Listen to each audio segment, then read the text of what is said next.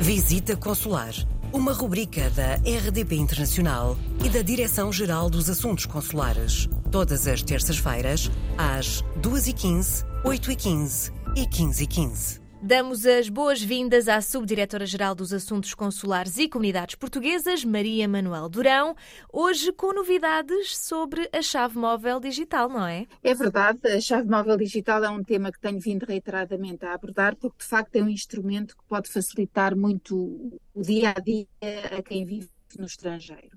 É como já sabemos, um meio eh, de autenticação certificado pelo Estado português, através do qual qualquer cidadão consegue aceder de modo simples e cómodo a variedíssimos serviços públicos essenciais. E assume uma particular relevância para os cidadãos portugueses residentes no estrangeiro que se encontram longe dos serviços públicos em Portugal e muitas vezes também muito distantes das próprias representações consulares portuguesas. Com a chave móvel digital é possível aceder a portais públicos públicos e privados sem necessidade de se efetuar nenhuma deslocação. O processo é muito simples, associa-se um número de telefone ao número de cartão de cidadão e utiliza-se um código PIN escolhido pelo utente.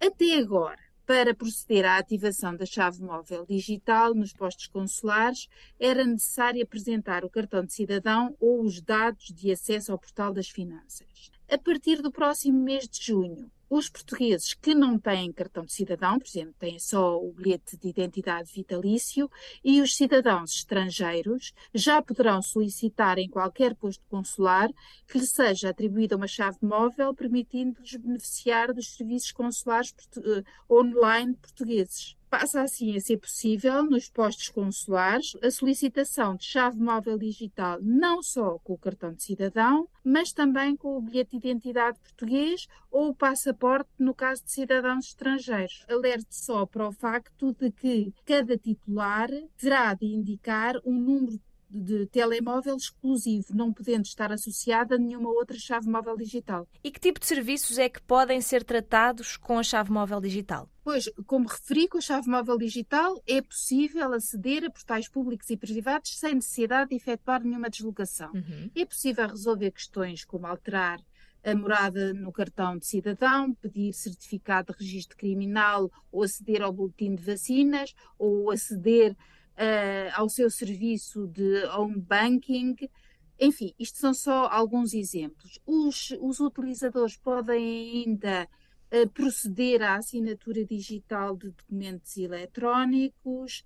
Caso tenham também a chave móvel digital, também poderão aceder às vagas de agendamento online para os postos consulares uh, que estão disponíveis no portal das comunidades e que são especialmente reservadas para quem se possa autenticar com chave móvel digital e ficam, por isso, com mais facilidade de encontrar vagas disponíveis. A possibilidade de solicitação nos postos da chave móvel digital por estrangeiros com passaporte irá beneficiar também muito o processo de registro de nascimento online para menores até um ano, em que o progenitor estrangeiro necessita deste meio de autenticação para aceder ao serviço. Enfim, a tendência futura será a disponibilização de cada vez mais serviços online e para isso a chave móvel digital tem um, é um instrumento fundamental. Eu convido por isso os nossos ouvintes a pedir e ativar a sua chave móvel digital junto do posto consular da sua área de residência, podendo aí também esclarecer uh, todas as dúvidas que ainda possam ter sobre esta questão. E em caso de dúvida, pode também escrever-nos para visitaconsular.rtp.pt. Muito obrigada mais uma vez, Maria Manuel Durão, e até para a semana.